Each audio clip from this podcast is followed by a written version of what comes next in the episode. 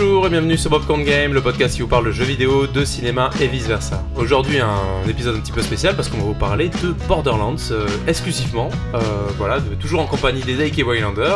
Euh, Salut. Et on a un invité un petit peu spécial euh, qui est spécialisé, donc c'est un youtubeur spécialisé sur euh, Borderlands notamment. Euh, Arrête-moi si je me trompe, donc euh, tu t'appelles Jonathan. C'est ça. Et ton nom euh, un petit peu euh, de, de youtubeur c'est euh, Picatank. Alors qu'est-ce que Picatank C'est mon pseudo en fait, hein, le, le pseudo que j'ai choisi. Et en fait, à l'époque, euh, bah, voilà, il fallait choisir. Et puis, comme j'aime bien euh, Pikachu et Tortank, bah, j'ai décidé de, de les faire fusionner. Et puis, euh, Oui, c'est la j'ai manière. utilisé une Ah, polymérisation bonne, pour les fans de Yu-Gi-Oh! Et ça a donné un Picatank. Très bien, du coup tu vas nous accompagner sur tout ce podcast.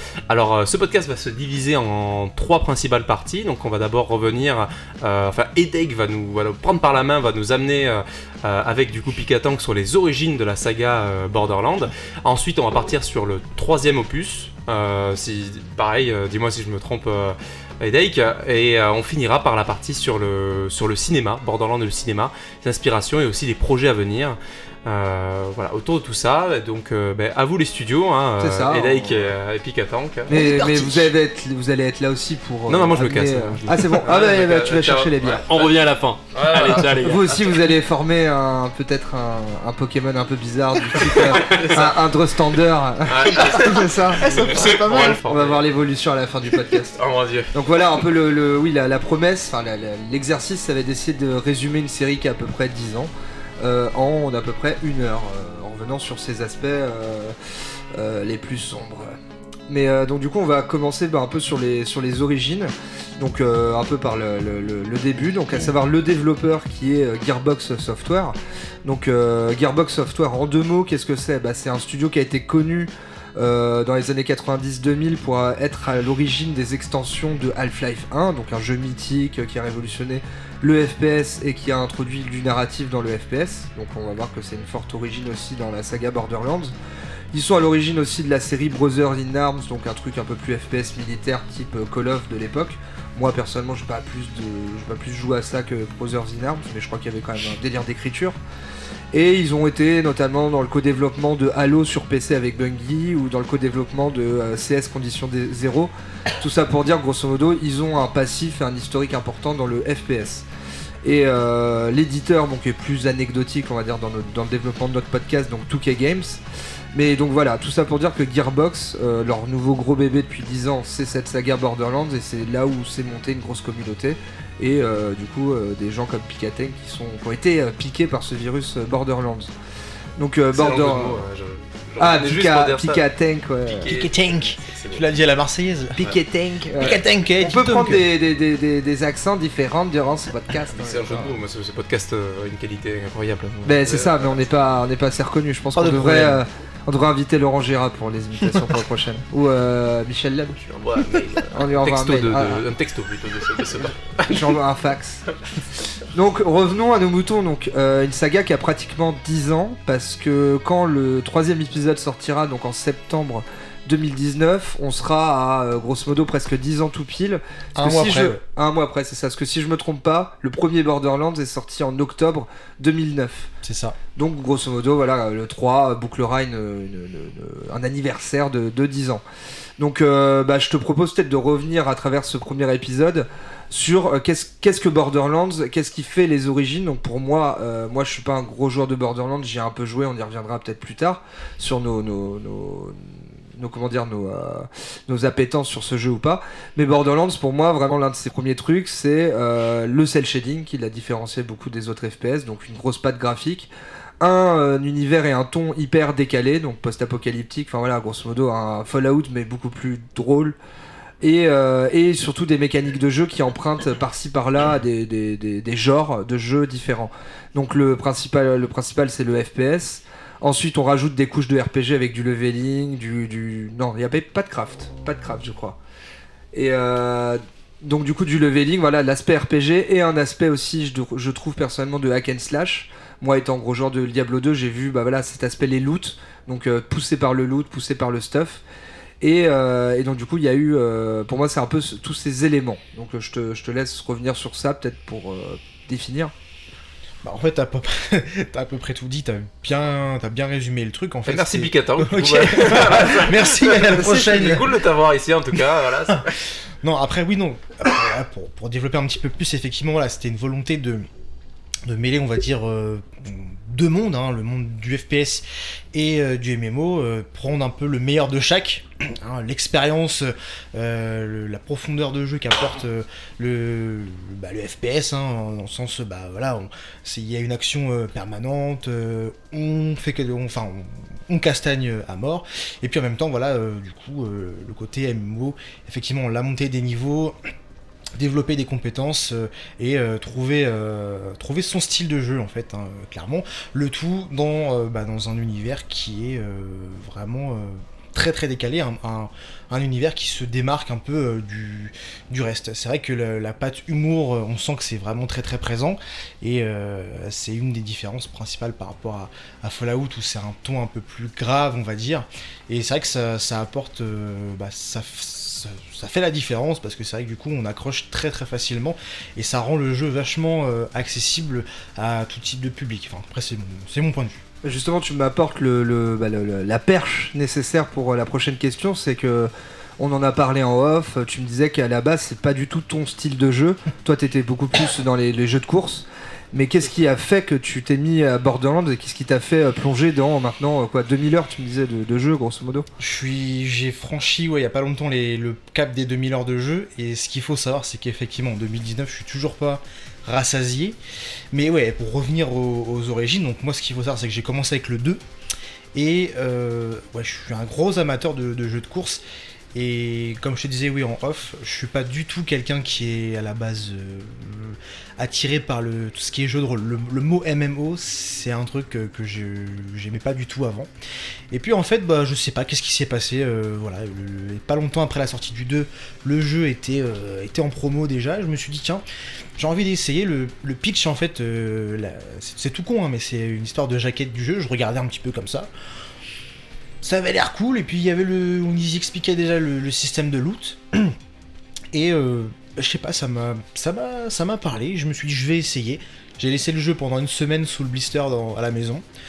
Puis un soir, je me suis dit, bon, allez, je vais y aller. Et puis, euh, et puis en fait, c'est, naturel.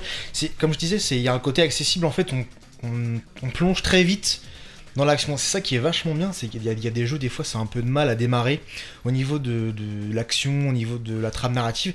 Et là, en fait, tout, tout de suite, on est, euh, on est, euh, on plonge dans l'univers et c'est, pas difficile en fait d'accrocher et de comprendre ce qui se passe. C'est ce, enfin moi, c'est ce qui m'est arrivé et je suis tombé littéralement amoureux de ce jeu et c'est vrai que voilà, ça fait 6 ans que, 6 ans qu'on vit ensemble, entre guillemets. Belle relation. Bah du coup ouais euh, donc tu parlais de toi c'est plus Borderlands 2 donc qui a en fait j'arrive même pas à déterminer à l'époque si euh, du 1 si on pouvait dire que vraiment le il y a une grosse communauté qui s'est montée dessus ou est-ce que c'était plutôt au niveau du 2 ou plus tard encore euh, Bah en fait, c'est- c'est plus avec Borderlands 2 que, la communauté s'est vraiment formée. Euh, parce que voilà, après Borderlands 1, c'était une nouvelle expérience. Bon, cela dit, voilà, il y avait quand même beaucoup d'innovation. Le fait de proposer un jeu en cel shading, déjà, c'était vachement bien. Même s'il y avait déjà des jeux qui avaient, euh, été proposés dans le genre, type euh, Jet Set Radio. Mais là, voilà. Et puis il y avait aussi le type de jeu en fait, hein, le MMO FPS, c'était assez novateur. Mais on va dire, voilà, c'était un, un galon d'essai, euh, un bon galon d'essai, hein, euh, et du coup, à partir du 2, ils ont vraiment euh, voulu pousser l'expérience encore plus loin, mais ils ont vraiment insisté, en fait, ils ont vraiment recentré le, le développement du 2 sur le fait que ça soit accessible à, de, à vraiment tous les publics. C'était peut-être un petit peu plus ciblé, c'est c'est mon point de vue, c'était peut-être un petit peu plus ciblé, en fait, pour le 1. Et, euh, et là, c'est vrai que c'était. euh, Enfin, moi, j'ai trouvé ça plus abordable euh, quand j'ai quand j'ai découvert le 2. J'ai fait le 1 après. Et c'est vrai que voilà, c'est. C'est pas la même expérience et on voit qu'il y a une réelle évolution euh, euh, entre les deux, les deux premiers opus. mais comment tu enfin justement à ton point de vue quelles sont les grosses euh, différences entre le 1 et le 2 parce qu'on y viendra avec le 3 mais... Bah, C'est-à-dire que dans le 1, c'est c'est plus un jeu taillé pour, on va dire, les, les spécialistes du genre, mais du genre des, jeux de rôle, on va dire. Même y a ce côté FPS, C'est vrai que les phases d'exploration euh, sont très très longues. Euh, voilà, il y les menus et tout ça, c'est le, design, la prise en main du jeu était pas la même, était, était, était vraiment différente. C'était un chouïa plus compliqué, on va dire, tout en restant quand même relativement accessible.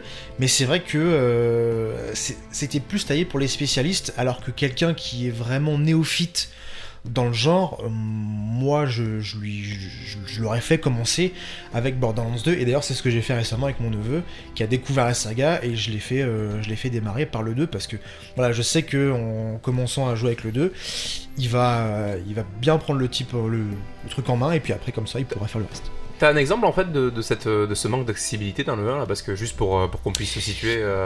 Euh, un En truc fait, tout bête de gameplay, vraiment. Est-ce que c'est les mécaniques, la rigidité, je sais pas. Alors en fait c'est tout simplement le, le menu de l'inventaire en fait. Hmm. Euh, déjà, il n'y a pas de mini-carte dans le premier.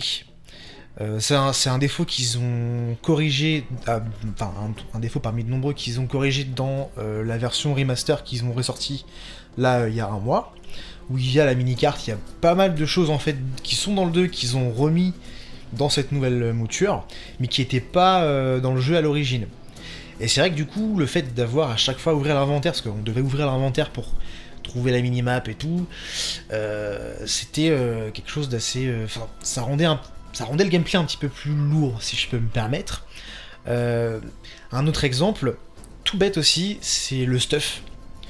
Euh, le stuff, en fait, les, armes avaient des noms un petit peu bizarres et c'était un petit peu compliqué aussi de s'y retrouver parce que on sait que bah, Borderlands est connu pour son système d'armes.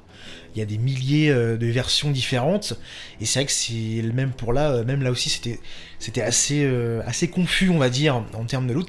Ils ont vraiment rectifié le tir dans le 2 où ils ont vraiment simplifié ça en donnant donc des on appelait ça des préfixes au nom des armes, ce qui était euh, ce qui faisait qu'elles étaient beaucoup plus simples à identifier, c'était beaucoup plus simple dès le- d'entrer en fait dès qu'on voyait l'arme par terre de savoir si c'était euh, du bon stuff et quelles étaient potentiellement les propriétés de l'arme, chose qui était un peu plus difficile à analyser. Dans le 1. C'est vraiment, fa- fallait vraiment être, je pense, un un pur spécialiste des jeux de rôle euh, pour, euh, pour aborder le, le premier. Mais maintenant, si vous jouez à la version remaster, vous verrez que c'est vachement plus agréable et euh, voilà, moi vraiment là, je prends, je prends un gros gros plaisir à rejouer sur, sur ce remaster. Oui, donc du coup, grosso modo, ils améliorent euh, la lisibilité de, de- de l'univers qu'ils proposent et des, des- des couches de gameplay. Euh, et, et je pense que bah, avant d'aborder, d'aborder, pardon, le, d'aborder, D'aborder. d'aborder, euh, on. Euh, avant de, de passer à Borderlands 3, je propose juste qu'on fasse un petit retour euh, chronologique sur ce qui s'est passé. Donc, Borderlands 1 en 2009, trois ans plus tard en 2012, le 2. Ensuite, on a eu euh, The Pre-Sequel, euh, développé cette fois-ci par 2K Australia, qui est un studio qui a fermé depuis. Mais euh, voilà, en deux secondes, qu'est-ce qu'on peut dire sur The Pre-Sequel? Est-ce que c'est du fan service? Est-ce qu'il y a eu de nouvelles mécaniques? Est-ce que. Enfin voilà. Bah, moi personnellement, c'est. Enfin, comment dire? En termes. on va dire de- d'équilibrage, enfin je sais pas si c'est vraiment bon, le bon terme, mais en, termes de, gameplay, d'exploitation vraiment de tout le contenu du jeu, pré-séquel je le trouve meilleur que Borderlands 2. Euh, maintenant, euh, voilà, c'est- vraiment cool je trouve de, de, de savoir un petit peu ce qui s'est passé entre le 1 et, et le 2. Effectivement, il y a des nouvelles mécaniques, des nouvelles choses qui sont testées. D'ailleurs, on retrouve entre autres euh, les dégâts cryo, euh, enfin les dégâts de gel dans Borderlands 3. Donc, ils ont quand même repris certains aspects, même si c'est vrai que c'est beaucoup. euh, on, va, beaucoup retrouver des aspects de. Enfin, des, éléments de Borderlands 1 et 2 dans le 3. Mais il y a quand même, voilà.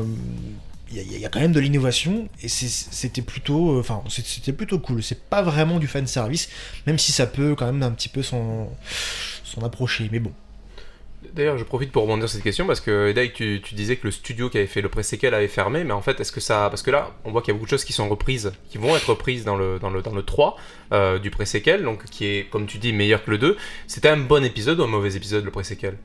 C'était un très bon épisode D'accord, meilleur que le 2 alors oui et non en fait parce que comme je dis en termes quand je parle d'équilibrage c'est un truc tout bête mais arriver au arriver au niveau maximum en fait dans Borderlands 2 il y a une certaine partie du stuff global qui ne peut plus être utilisé parce qu'en fait, en termes de dégâts et tout ça, ça n'a pas bien été, euh, euh, comment dire, euh, calibré. Alors que dans Borderlands The Pre-Sequel, jusqu'au niveau maximum, on pouvait toujours utiliser tout l'arsenal. C'est ça en fait la grosse différence et c'est ça qui m'a vraiment plu, c'est que il y a, voilà, il y a, beaucoup plus de possibilités en termes de de- et d'exploitation de, l'intégralité du stuff dans Pre-Sequel que dans, euh, que dans Borderlands 2. Ça n'empêche pas que Borderlands 2, il y a quand même une grosse, grosse euh, possibilité de personnalisation. Mais voilà, il y a eu quelques, quelques petits trucs qui ont fait que c'est vrai que c'était, ça a rendu le jeu très très difficile une fois qu'ils avaient mis donc les, les augmentations de niveau jusqu'au niveau 72, euh, etc. Mais euh, voilà, c'est un très très bon opus. Je pense moins bon que le 2, mais qui a tout à fait rempli son rôle de, euh, bah, de préquel euh, et de séquel, donc entre le, le 1 et le, et le 2. De préquel au 2 et de séquel au premier. Ce, qui est, ce qui est intéressant avec ça, c'est qu'on a l'impression qu'au fur et à mesure du coup des, bah, des, des sorties des, des Borderlands et surtout des ressorties, enfin des remasters qu'on a eu sur ces dernières années, de ce qu'on en synthétise de tes dires, c'est que vraiment ils s'auto-alimentent entre épisodes, c'est-à-dire qu'ils n'hésitent pas à reprendre tel élément qui a fonctionné, qui a plu à la communauté, et qui s'imbrique bien dans le, la mécanique générale du jeu, qui ne va pas... euh, Enfin je sais pas, euh, j'ai l'impression que Borderlands est très, comme tu me disais... euh, euh, très ouvert en fait à l'imagination du joueur, enfin à sa liberté. Tandis qu'il y a des jeux vraiment qui vont, euh, enfin je sais pas, des, jou- des joueurs qui vont vouloir savoir directement quel build, donc quel, euh, c'est-à-dire euh, quel personnage je prends si moi je suis plus FPS et moi je veux faire du DPS, donc des, gros dégâts euh, très vite. C'est quoi qu'il me faut comme arme, c'est quoi qu'il me faut. Et j'ai l'impression que dans Borderlands c'est moins vrai cette notion de bah tu vois, moi je, je- je viens de Diablo 2 dans le genre et dans Diablo 2 bah tu prends tel set euh, complet de tel euh, voilà de, de, de- tel magicien ou ce que tu veux. Et là t'es vraiment euh, t'es vraiment bien pour monter tel type de, personnage avec tel type de pouvoir. Mais dans Borderlands ça a l'air beaucoup moins stéréotypé. T'as moins des des, des, des builds euh, qui sont qui sont pré, pré enfin pré comment dire pas ouais préconfigurés enfin qui sont plébiscités voilà par euh, la communauté c'est à dire bah vas-y euh, prends tel personnage telle classe et euh, tu trouves tel stuff et là t'es le t'es, t'es, t'es au max du max quoi Donc, il y a un bon équilibrage de jeu en fait, ce que tu veux dire. ouais voilà part. euh, un équilibrage. en soi ouais et qu'ils hésitent pas du coup entre épisodes selon les remasters bah là à reprendre la minimap à reprendre tel tel pouvoir élémentaire euh, voilà En fait, le jeu, c'est vrai qu'il se bonifie avec le temps, en fait, euh, pour vraiment synthétiser tout ce qu'on vient de dire. C'est Vraiment, ça En une phrase, c'est c'est ça en fait, parce que voilà, enfin, je connais pas beaucoup de, de- de studios qui ressortent un jeu 10 ans plus tard, hein, c'est, il faut dire ce qu'il en est, hein, euh, Borderlands 1 à 10 ans, euh, quasiment, et, et voilà, ils auraient très bien pu faire un coup marketing, allez vas-y, euh, on va juste permettre aux joueurs qui ont les dernières consoles et qui n'avaient pas forcément la PS3 et la Xbox euh, 360 à l'époque, de rejouer au jeu d'origine, non, ils proposent l'expérience d'origine mais avec quand même une petite pincée de euh, des, choses qui étaient vraiment intéressantes dans le 2 et ça rend le- l'expérience beaucoup plus agréable. Moi j'ai testé les deux, j'ai testé le, le, le- le 1 sur PS3 euh, de l'époque hein, et c'est vrai que j'ai eu un peu plus de mal à accrocher malgré que ce soit quand même hyper sympa mais c'est vrai que là euh, il y, a une- il y a une énorme différence euh, alors que pourtant c'est des ajouts mineurs mais ça fait quand même euh, la différence et c'est vrai que ça, ça rend le jeu vachement vachement jouissif à jouer. Ouais, je peux, je peux dire jouissif, franchement. Bah après, Ouais. moi, je suis un, j'a- j'adore, donc forcément. euh, Euh, bah, du coup, on va aussi, euh, enfin voilà, tout ça euh, synthétise un peu de la sortie en 2015 de Borderlands The Handsome Collection, qui était du coup euh, euh, Borderlands 1, si je me trompe pas, le 2 et Borderlands Pre-Sequel avec tous les DLC. Non, il n'y avait pas le 1. Il y avait pas le avait 1, non. effectivement, il y avait juste le 2 et The Pre-Sequel. Ouais, voilà. Moi, c'est sur celui-là personnellement que j'ai joué avec un pote en coop euh, split screen, mais on y viendra un peu plus tard peut-être. Et juste offrir une petite parenthèse à Tales from the Borderlands, qui est du coup un, un jeu développé en 2014 par euh, Feu Telltale Games. Et Petit ange parti trop tôt. ouais, bah disons que voilà, on va pas, on va pas parler de Telltale Games parce qu'ils ont malheureusement ils ont voulu faire un truc cuisiné et au bout d'un moment ça s'est cassé la gueule. il est de, de très bonne qualité. et Oui, celui-là, ouais. D'ailleurs, on regardait, euh, je montrais les, les cinématiques d'intro à, à Waylander juste avant le début du podcast, et en fait, je lui disais que c'est bête, mais ça résume très bien aussi l'ambiance en fait des, des Borderlands. euh, et euh, qu'on peut retrouver la musique, surtout l'importance des musiques, les- le, le style graphique, bien sûr, qu'on retrouve. Et le cel shading, c'est un petit peu la marque de fabrique de Feu Telltale Games. C'est vrai que tu m'aurais pas dit que c'était un Telltale Game, j'aurais pu croire que c'était un, un jeu Borderlands. Enfin, c'était Ah oui, bah c'est- Ah, du jeu Borderlands. quoi. Clairement, c'est ils ont ils ont ils ont plus que fait le taf Mm. et ils ont tellement bien fait le taf que justement euh, le pitch narratif de cet épisode euh, bah, est pris en compte pour Borderlands 3 puisqu'on va retrouver Rhys qui est un des deux personnages principaux, un des deux protagonistes, dès le début de Borderlands 3, hein, donc euh, ça c'est plutôt sympa et, et ça fait vraiment plaisir de voir que justement ça, même cet épisode-là, et donc on peut le considérer comme canon. Ouais, il est très très agréable à jouer et de l'humour, euh, du, gore, enfin du Borderlands quoi. Bah, il, a, bah, a- de souvenir, il a été très bien accueilli autant par les critiques journalistes que les, joueurs, autant par la communauté hardcore, je dirais, de Borderlands, autant juste par les amateurs de jeux narratifs style Telltale. Enfin, globalement, c'est un jeu, euh, je trouve, qui a vraiment euh, été salué. Et euh, bon voilà, qui n'aura pas forcément de, de- de suite en tant que tel, tel. Oh là oh, Il l'attend, Ah ouais, oh, c'est beau. sans le vouloir. Ah, Non mais euh, mais du coup euh, du coup euh, c'est intéressant aussi de, de voir que voilà ils, comme tu dis ils incluent quand même ce truc qui a été développé avec un autre studio le- le- le- vraiment le cœur narratif et ils le remettent dans leur lore global leur, leur univers global euh, du coup là dans Borderlands 3 euh, dans, dans sa narration quoi Tout à fait. euh, bah du coup c'est parfait, on va maintenant je pense on a plutôt bien abordé la série globale, on va se, se mettre un petit focus sur Borderlands 3. Donc en revenant un peu à les origines de, de- de l'annonce.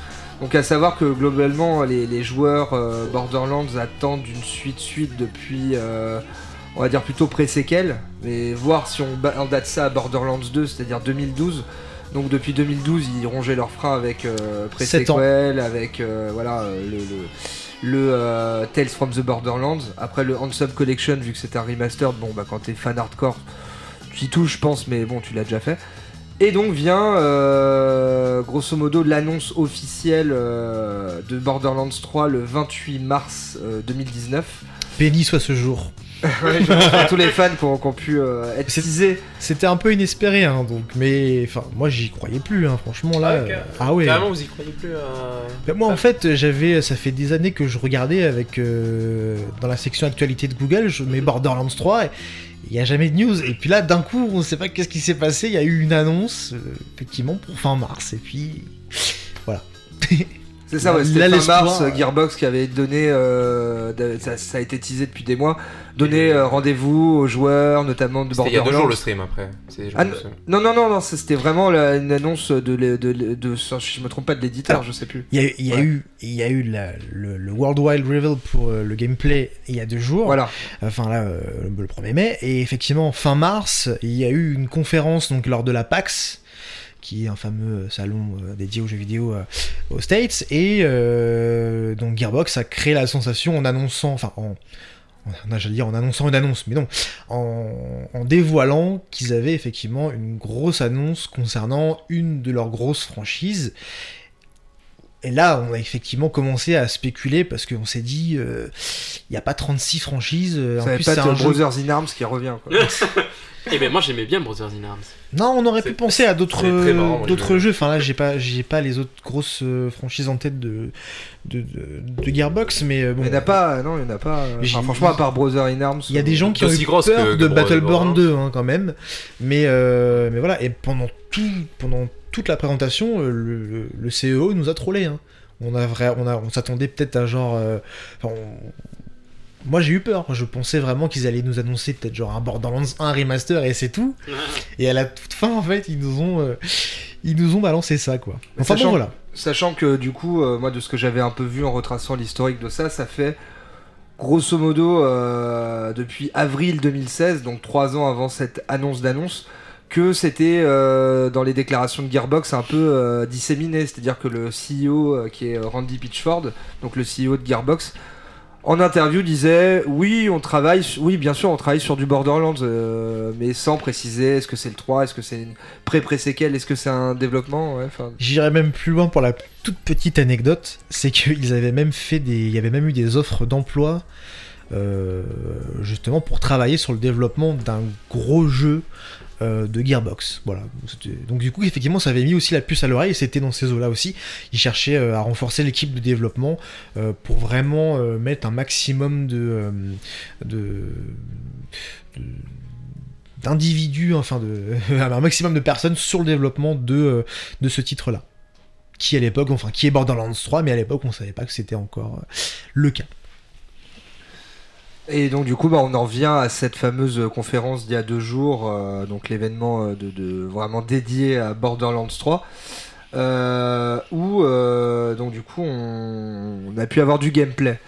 Mais alors moi j'ai bon j'ai sciemment ou pas pas trop j'ai pas regardé trop de vidéos de gameplay mais je me suis quand même renseigné et j'ai l'impression que ce qu'on nous vend enfin ce qu'on vend aussi à la communauté enfin c'est du on prend les bases du 1 du 2 enfin de toute la série et on les améliore mais mais moi, c'est vrai que si je voulais être critique, ce que je suis, euh, j'ai pas l'impression qu'il y ait tant de changements que ça. Enfin, que je le gameplay fait toujours à l'ancienne, ça a toujours été ça, mais. euh, mais il fait un peu rigide, même les animations en tant que telles. Enfin, je veux dire, ça conserve son style, mais je trouve qu'ils auraient pu un peu plus hein, pousser techniquement ou, euh, ou le moteur physique, enfin, de, de ce que j'ai vu en tout cas. Après, au, au niveau du moteur, ils l'ont clairement amélioré, puisque maintenant c'est l'Unreal Engine 4. Donc après, enfin, moi, ayant passé énormément de temps sur le 2 et sur Presecal et même sur le 1, il y a quand même des améliorations, simplement graphiquement parlant, qui sont très très notables. Euh, après, je pense que c'est peut-être un peu tôt pour se faire un avis définitif, mais euh, non, je, oui, comme j'ai dit tout à l'heure, le jeu il se bonifie. Forcément, euh, on reprend toutes les bonnes idées, et ce qui était bien, c'est que euh, y avait beaucoup de, de choses du premier qui avaient été un peu laissées de côté euh, dans le 2, puisqu'on avait il y avait des choses qui étaient améliorées, mais il y avait quand même beaucoup d'innovations. Et là, pour le coup, on, on prend des choses du 2, mais on reprend aussi des très bonnes idées qu'il y avait dans le 1. Euh, J'ai un exemple sous la, sous la main, c'est euh, l'amélioration de, par exemple, du, des capacités, enfin, pour euh, tout ce qui est amélioration en munitions, trucs comme ça, pour, pour porter plus de munitions dans son, dans son sac. Dans le 2, c'était un peu compliqué d'obtenir les ressources pour pouvoir s'améliorer, alors que dans le 1, il fallait juste dépenser des sous. Ils ont repris, ce, ils ont repris cette idée-là dans le 3. C'est tout bête, hein, mais en fait, ça permet de, du coup de, bah, c'est c'est plus facile du coup dans la, ça, ça, ça sera plus facile, je pense, dans la pro, enfin, ça va aider les joueurs plutôt dans la progression de leur personnage, parce que des fois, c'était un peu pénalisant de se retrouver à court de munitions parce que, bah, en fait, le, le sac à dos qu'on avait de munitions, il était tout petit et qu'on n'arrivait pas à avoir la ressource pour l'améliorer. C'est un truc tout Ce n'est pas mais- la taille qui compte. Non, je- Exactement. Mais euh, après voilà, c'est c'est un exemple parmi tant d'autres. Mais je trouve que là, pour le coup, autant dans Borderlands 2, il y avait encore quand même beaucoup de place à l'innovation, autant dans ce troisième opus, là c'est un, j'ai ça moi un alliage, un parfait alliage entre toutes les bonnes idées. Mais vraiment là, on garde vraiment que les bonnes idées des opus, euh, des opus précédents. À vérifier évidemment. Oui, parce que On là, a- on en est vraiment au balbutiement de, a- de on vraiment n'a de la pas encore tout vu, hein. il, y a, il y a pas mal de choses. euh, bon, les connaisseurs, co- les connaisseurs sauront, mais tout ce qui est, euh, par exemple, euh, au niveau du marché noir, trucs comme ça, on n'a pas encore euh, trop trop d'infos. Mais je pense qu'il faut laisser le temps de, de, de- de découvrir encore, euh, encore des choses. Euh, bah, j'in- j'interviens un petit peu parce qu'en fait, moi j'ai regardé du coup euh, dans la préparation de podcast, même si je sais que je n'allais pas forcément beaucoup, beaucoup, beaucoup à- intervenir, en tout cas sur cet aspect, on va dire, plus euh, core gamer, enfin vraiment core game, enfin le, cœur du jeu euh, euh, en tant que tel, euh, surtout sur Borderlands 3. euh, j'ai pu voir et donc d'un avis extérieur, en fait, quand même, j'ai remarqué, mais effectivement, pour te rejoindre, c'est pas une claque. Euh, J'étais limite un petit peu surpris. Je me suis dit, tiens, je m'attendais un petit peu à quelque chose de plus impressionnant sur un jeu qui sort aujourd'hui en 2019, même si c'est du set shading. Euh, mais après, euh, il y a quand même quelque chose qui m'a frappé, c'est surtout cette euh, quelque chose de, il y a quand même un dynamisme de, gameplay qui est assez impressionnant. Euh, on sent que le truc vraiment réagit au doigt et à l'œil. Et ça reprend aussi pas mal de choses qui euh, sont arrivées dans le, jeu vidéo depuis quelques années. Euh, ce côté déjà très vif, donc même si le jeu était déjà vif de base, là on a un gameplay qui semble encore plus rapide, plus vif. Ce qui m'a surtout frappé, c'est tout bête, c'est les glissades. Euh, qui sont euh, qui arrivent de manière vraiment euh, spontanée tout le temps et ça rajoute encore ça m'a rappelé mais d'ailleurs on en parlait d'Apex Oui, forcément. Et- Bah oui, mais enfin, si je le comparais purement à Apex, Apex, on est vraiment sur, cette euh, comment dire, enfin, les premiers Call of et aussi euh, ce dynamisme que tu avais avec les Unreal, Oui. Unreal, Unreal Tournament. Et j'ai l'impression que Borderlands, moi, pour un joueur, si, enfin après Borderlands, c'est pas un jeu où tu vas t'y mettre en mode compétition, tu vois, comme Apex ou Eh ben- CS ou autre. Et du coup, bah, je trouve que c'est un peu mou, tu vois. Oui, mais du coup, Mais- euh, ça va peut-être vous ouvrir la porte d'ailleurs sur la suite du podcast sur euh, le jeu service, euh, la polémique microtransaction, on y reviendra juste après, mais sur. C'est peut-être aussi ça, euh, Borderlands, pour exister aujourd'hui, bah, il faut qu'ils quoi Il faut qu'ils conservent leurs fans en apportant du gameplay qui va être enrichi, qui va être plus dynamique, mais il faut aussi qu'ils se mettent à la page du jeu vidéo. Et aujourd'hui, si t'as pas un gameplay qui est aussi dynamique, euh, qui apporte son nouveauté, mais qui garde cette stabilité, en gros, tu gardes ta base de joueurs sur des choses qu'ils connaissent, que tu améliores, et tu l'enrichis avec ce qu'attendent les joueurs, aujourd'hui. Et aujourd'hui, qu'est-ce qu'ils veulent? Ben, Ils veulent plus de, de neveux de Picatin, si je, peux, si je puis dire, en fait. Plus de- de jeunes qui vont arriver sur le jeu et qui vont dire Putain, mais il envoie, il est pas à la rue par rapport à tout ce que je peux voir autour de- autour d'ici. C'est vrai que Randy l'a dit euh, très clairement à la Randy. fin du. Randy Randy Pitchford, pardon. Pitchford. Pas le chatbot de C'est- Randstad. C'est l'habitude, c'est mon pote, je le connais depuis longtemps. Non, je plaisante. Mais euh, non, il a, il a bien dit. C'est la- ton neveu, c'est ça? C'est ça, tout à fait. C'est- mon oncle.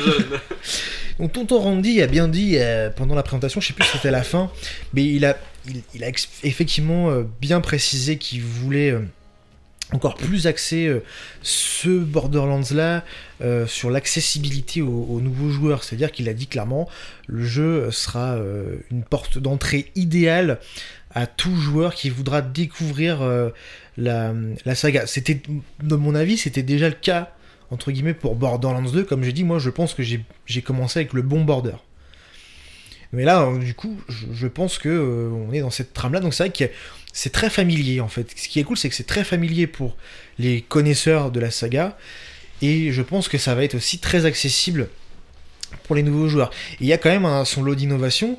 Euh, on sait que par exemple, euh, en termes de, gunfight, euh, déjà dans le 2, il y avait une- même depuis le début, en fait, a, Gearbox a toujours mis l'accent sur le, exploiter l'environnement. Et là, on a vu que des trucs tout bêtes, hein, il y a- souvent des tonneaux en fait euh, explosifs avec euh, qui peuvent infliger des dégâts euh, de zone. Avant, jusqu'à aujourd'hui, c'était toujours des, tonneaux qui étaient fixes. Et maintenant, on a vu qu'on pouvait donner des coups dedans pour les balancer sur les ennemis. Ça, voilà, c'est, des tout petits trucs, mais ça peut rajouter un peu de profondeur, un peu de, ça, enrichit l'action, je trouve. Et il y a aussi le fait que, on a parlé, t'as parlé de la glissade. Euh, Il y a aussi le fait qu'on peut maintenant euh, monter, enfin, on peut s'accrocher à des, enfin, on peut en gros monter sur des nouvelles, euh, Des parois. des, des parois en Ouais, fait. bah là j'entends tout simplement vraiment du Apex quoi, parce que Apex ça a vraiment ce côté et glissade et aussi les montées sur un rebord. donc, Et du coup, ça va, ça va améliorer encore les, tout ce qui est phase d'exploration. Et puis aussi, bah, pareil, pour les, combats et tout, pour tout ce qui est vraiment le, gunfight, la, jouabilité, on va pouvoir encore euh, trouver des, nouveaux endroits euh, euh, où se mettre à couvert, ou ce genre de choses-là. Et ça, ça, je pense que ça enrichit vraiment le gameplay. Évidemment, c'est à développer. Faut voir si, c'est, si on exploite vraiment à fond ces deux nouveaux mouvements-là. On a vu qu'une petite partie là de, euh, du, du jeu, hein, mais euh, je pense qu'on se fera un petit peu, euh, on se fera une meilleure idée. Ils vont de toute façon dévoiler d'autres, euh, d'autres phases de gameplay d'ici la sortie. Mais du coup, t'as t'as pas donné ton impression sur ce que t'avais vu dans la vidéo? Qu'est-ce que t'en as pensé? C'est vrai. Ce, ce que j'ai vu, euh, c'est-à-dire, enfin, Tu as vu Non, Dieu, de tu as la une révélation. de la. Euh, non, du, du trailer. Du trailer. euh, du, game, du Du gameplay, gameplay. trailer. Enfin, du. du gameplay de, de l'heure de jeu qu'on a vu. Oui, voilà. Bah moi j'étais très content de déjà de retrouver euh, Pandore. C'est c'est un, c'est un, peu couillon peut-être comme, comme Mais remarque. mais enfin, qu'on rappelle, c'est la planète de base euh, du Voilà, premier, c'est- la planète emblématique quoi. Le jeu se déroule C'est le initialement, Tatooine de, euh, de Borderlands. non? Exactement, c'est c'est le jeu, voilà, c'est là où tout a commencé euh, dans le 1 et dans le 2. Et euh, voilà, je suis content qu'on prenne ça comme point de départ. Encore une fois, comme je dis, voilà, c'est cool parce que c'est un univers familier. Et puis en fait, c'est cool parce qu'on a une invitation au voyage. On va prendre un super vaisseau spatial, ça c'est quelque chose qu'on n'avait jamais fait encore jusqu'ici. Dans les Borderlands, donc c'est une grosse grosse innovation.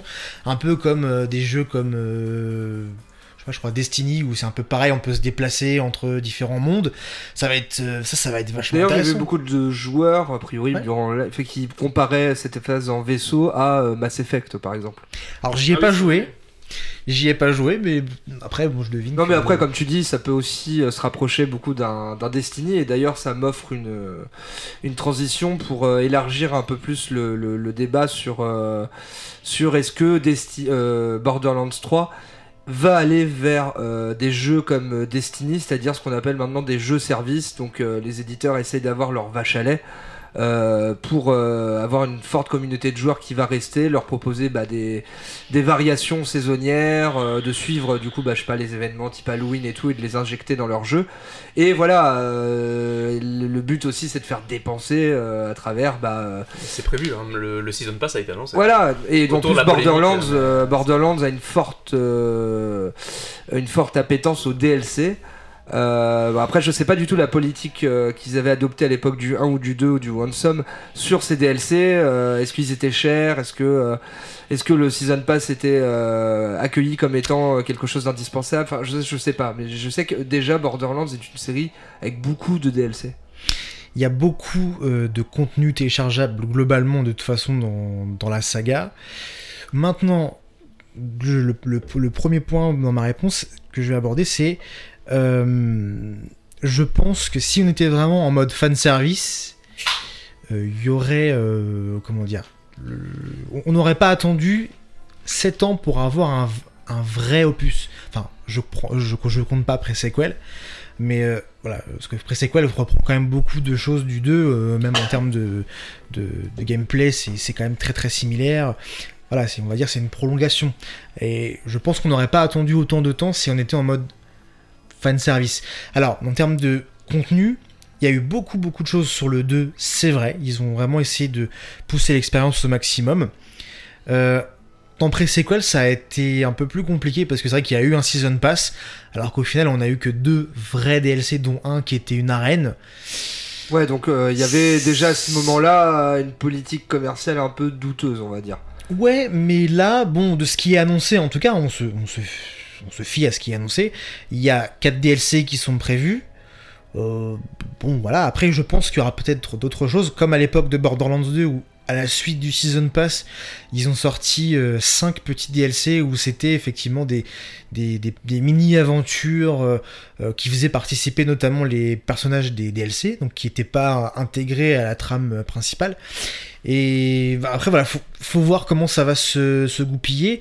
Alors, on parle aussi de microtransactions, ce genre Bah, de justement, oui, on allait, on allait aborder. euh, Justement, c'est pour ça que. euh, sur voilà, euh, parce que justement de ce que j'ai vu moi au niveau communication marketing ou du CEO Pitchfork, euh, il, il se glanait déjà là dans le marketing de dire.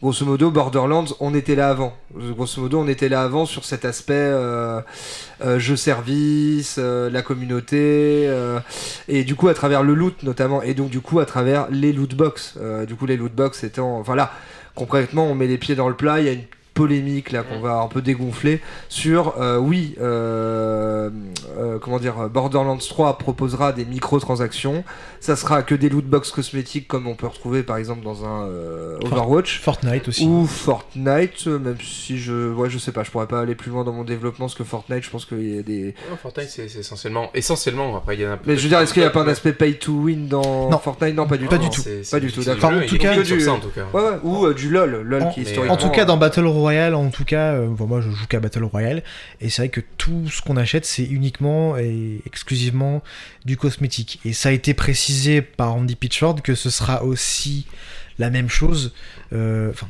qui est annoncé en tout cas pour Borderlands 3, et j'espère quand même, moi effectivement, qu'on va pas se retrouver sur du pay to win. Et je pense, juste je finis, je pense vraiment que le jeu a pas besoin de ça. Je pense que il y a déjà suffisamment de, de contenu, l'expérience va déjà être suffisamment riche. Je pense qu'ils n'ont pas besoin de, de, de, de ça. Ils s'abaisseront pas à ça, à mon avis. Mais bon, on sait jamais. hein. je ouais moi je attention enfin genre juste euh, vigilance Alors, Vigilance. Ouais, du, du coup, pour revenir en fait à cette, euh, cette polémique, euh, il, a, il a annoncé effectivement que les microtransactions ne concerneraient que les, euh, le cosmétique. En fait, la polémique est venue suite à l'annonce sur scène en disant le jeu n'aura pas de microtransactions. Lui pensait en fait à ça en fait, ce sera que cosmétiques, comme d'hab, c'est des loot box de cosmétiques. Euh, il n'y aura pas d'avantage dans le jeu, il n'y aura pas de pay to win. Mais en fait, il y a eu un emballement derrière. Pourquoi? Parce que bien sûr, bah, il y a eu un emballement médiatique autour de pas de microtransactions. Attends, c'est quoi ça? Donc si tu nous mens sur ça, peut-être que tu vas nous mentir sur le fait qu'il y aura peut-être des microtransactions pour gagner. Et c'est légitime, je pense, Oui. de la part des, des joueurs de, Oui, oui, de voilà. souligner ça. Et du coup, il a répondu un petit peu de manière euh, vénère sur, euh, sur Twitter que euh, effectivement, euh, voilà, il- ça a été mal interprété, que lui il disait bien que bah oui, il y a un season pass, il y a des DLC, euh, vous pourrez, on pourra payer pour avoir bah, des skins spéci- spéciaux, mais derrière, euh, non, il n'y aura pas de pay to win, ce n'est pas le, le- le but de la maison. Je pense qu'il a, il a voulu faire un petit coup euh, médiatique pour, on va dire, surfer sur le cadavre de, de Star Wars Battlefront 2, on va dire, qui s'est fait complètement euh, défoncer par cette polémique autour du, des loot box qui permettaient de gagner euh, à plus raison. hein. Il a raison, sauf que bon, il s'est un Ah, peu pris enfin, le, a le raison, retour. A raison que Star Wars Battlefront s'est fait défoncer Oui. sur ça. Après Oui. que Pitchfork. euh, Il a voulu surfer dessus. Enfin, disons que derrière, il a intérêt à être irréprochable. Bah, c'est ça le truc, c'est qu'on lui a dit attends, euh, mon coco, si tu balances comme ça devant tout le monde, il n'y a pas de ça. Tu peux pas juste te dire facilement, il n'y a, pas- y a pas de microtransactions.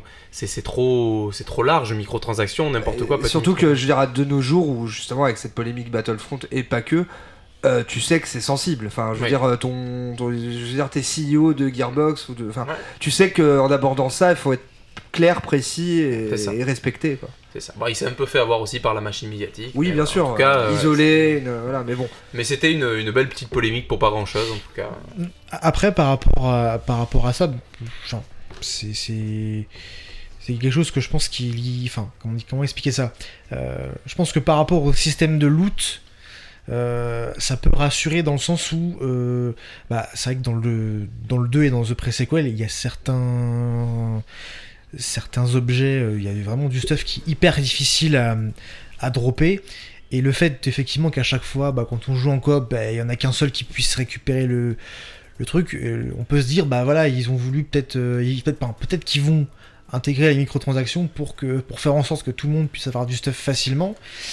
Bah, mais, c'est- mais, mais en fait, ce qui me rassure et ce qui me fait penser, en tout cas peut-être, j'espère pas naïvement, qu'ils vont, qu'ils vont pas euh, intégrer ça, c'est que justement le, le système de loot a été un peu revu et que cette fois-ci, donc, euh, si on est trois dans la game, chacun aura euh, donc, si, enfin, si le- l'ennemi drop un truc intéressant, chacun aura aura le, le même stuff en fait. hein.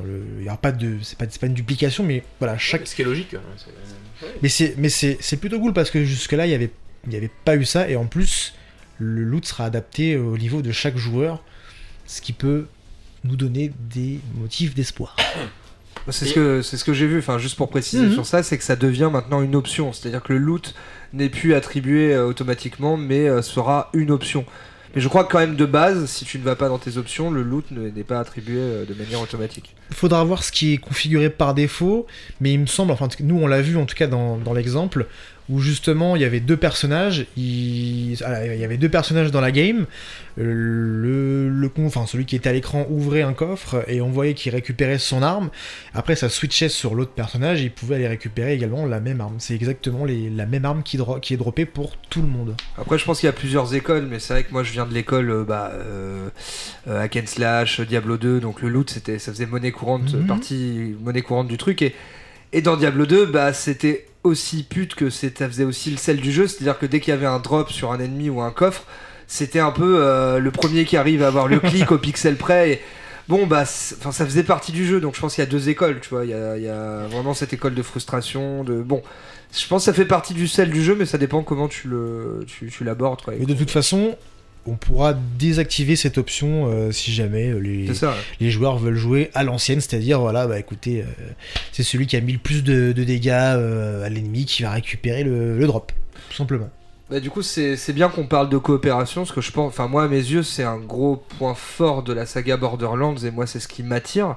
Et là, je sais qu'on va aborder un sujet un peu plus global, mais très sensible au sein de la rédaction de Popcorn Game, parce que euh, voilà, Borderlands, moi, j'avais acheté la Handsome Collection, et je me souviens, j'ai fait euh, quelques soirées avec des potes en split screen sur Borderlands et j'ai fait putain enfin parce que depuis la génération 360 ou One PS4 voilà depuis grosso modo 10 ans l'ère d'internet de la coop euh, chacun chez soi c'est hyper dur de trouver un jeu split screen et Borderlands, bah ça le proposait et ça s'y prêtait super bien. Et euh, donc voilà, peut-être revenir sur cet aspect-là. Et aussi, euh, parce que je ne suis. pour moi, l'information n'a pas été euh, confirmée. Mais est-ce que pour toi, tu, sais déjà si on aura du split screen? Pour moi, ce serait une hérésie de pas en avoir, à vrai dire. Alors, il y a des images dans un trailer que j'avais vu où on voyait effectivement du split screen. Et j'irais même plus loin parce que je crois. Mais alors, c'est vraiment à prendre Vos avec des, propos n'engagent que vous. avec des pincettes. Mais il me semble qu'il y aura plus que du split screen parce ça parlerait peut-être. télé. Ça parlerait, ça parlerait peut-être de jouer à 4 sur un même euh, sur un sur un même écran. Il me semble que j'avais vu une info là-dessus. Là pour ce coup-là, j'avoue que je, je botte un petit peu en touche. Ah, C'était un peu la base à une époque, mais non mais ce qui est ouf c'est qu'à une époque on jouait on jouait à clair. 4 genre à GoldenEye ou n'importe quel jeu Ah, 64 allô, mec sur un tube ouais. cathodique de 30 cm tu vois alors que de nos jours on a des 50-40 pouces et on a plus de split screen Bah, parce Mais que tu- la, la stratégie commerciale a changé. Oui, parce que tu et veux la pas- technique et la oui voilà technique, ils, euh, veulent pas s'aborder la technique de leur jeu au profit du fun du joueur mais, mais C'est passé pour Halo 5 et pour moi c'est ce qui a contribué à son échec aussi. Ouais, hein, ouais, mais- il y aura ça, du split screen, ça c'est sûr et certain. Tu peux être assuré déjà euh, au minimum deux joueurs sur un même écran, ça euh, c'est Ouais, c'est- Ah, Avec Voilà. Stadia, il y- il y aura plus de problème de. euh, oh là là euh, on a on processeur a un, on a un comment dire un c'est le le, le, Le gilet le jaune du lobby jeu vidéo. non le lobby le lobby Stadia du Le podcast lobby Stadia. non en vrai moi aussi j'ai envie d'être confiant sur Stadia mais voilà Mais d'ailleurs, il y a un. Andrew Rapide parenthèse. Stitford, c'était comment il s'appelle le, le- Stanford Randy, euh, Speakford Randy. Randy, ton neveu. Randy Pitchfork Ton, ton neveu du coup. Oui. Il, parlait de Stadia, il a dit qu'il était super emballé euh, par Stadia parce qu'il pensait que du coup les joueurs pourraient jouer partout, même Ah, sur leur oui, oui. smartphone, à Borderla- Borderlands 3. C'est vrai que ouais, on peut aborder cette question aussi de euh, de de, de, euh, aidez-moi de la Le cross-platform Le cross-platform exactement. ouais. Ben, j'ai j'ai pas vu d'infos euh, là-dessus. Maintenant, moi, je suis grave pour. Euh, ce serait bien de faire un genre de. Bah, en fait, on pourrait le faire entre guillemets avec ce qu'ils appellent les comptes shift. C'est en gros, c'est un programme qui, permet en fait de récupérer euh, euh, régulièrement. Donc, il y, y a un système de toutes les semaines sur le Twitter de Borderlands. Ils mettent des codes qu'on rentre dans l'interface shift du jeu qui nous permet de récupérer des clés en or et il y a un coffre dans chaque jeu en fait dans le 1, le 2 et pré-sequel dans, euh, dans la ville, dans le QG du joueur où on peut ouvrir du, on peut ouvrir un coffre euh, en or en dépensant une clé et récupérer du récupérer du, du stuff. Et en gros bon, le fait est que donc pour euh, pouvoir utiliser ce système, on, on on s'identifie avec notre compte shift. Et je pense que ça pourrait être intéressant du coup via euh, les comptes shift de pouvoir faire en sorte que des joueurs de plusieurs plateformes euh, jouent ensemble un peu à la manière de ce qui se passe maintenant sur euh, Fortnite où avec les comptes Epic Games on peut ajouter un ami qui n'est pas sur la même plateforme que nous. J'ai fait cet exemple-là du compte Shift pour euh, que vous puissiez comprendre un peu euh, comment ça. Non mais ouais, ouais, et puis mais on, on sait que sur ce sujet, enfin moi voilà c'est moi ma vision, mais on sait que euh, Microsoft à une époque, enfin l'époque de la 360, ils disaient à nous le, cross-platform non. Mais, euh, mais finalement ils y sont mis ici ils, ont changé leur stratégie euh, parce qu'ils étaient plus leaders sous, sous l'ère PS4 Xbox One et maintenant de nos jours c'est plus Sony qui est réticent à faire ça parce qu'ils sont euh, pareil leaders sur la génération mais ils se sont ouverts sur la question, je pense, euh, parce qu'il y avait des grosses pressions euh, marketing, des éditeurs et tout. Donc du coup, avec euh, avec Fortnite, bon, on connaît le succès de Fortnite, et avec le jeu de caisse, le jeu de caisse foot, merde, Rocket League. Rocket League, merci. Donc voilà, je crois que les deux seuls jeux avec un autre troisième obscur euh, sont euh, que sont Fortnite et Rocket League sont les seuls jeux cross-platform entre toutes les plateformes euh, parce que la PS4, enfin la Sony n'aime pas trop ça. On sait que là très récemment, il y a quelques jours, Epic Games a racheté le studio qui est derrière Rocket League. Enfin voilà.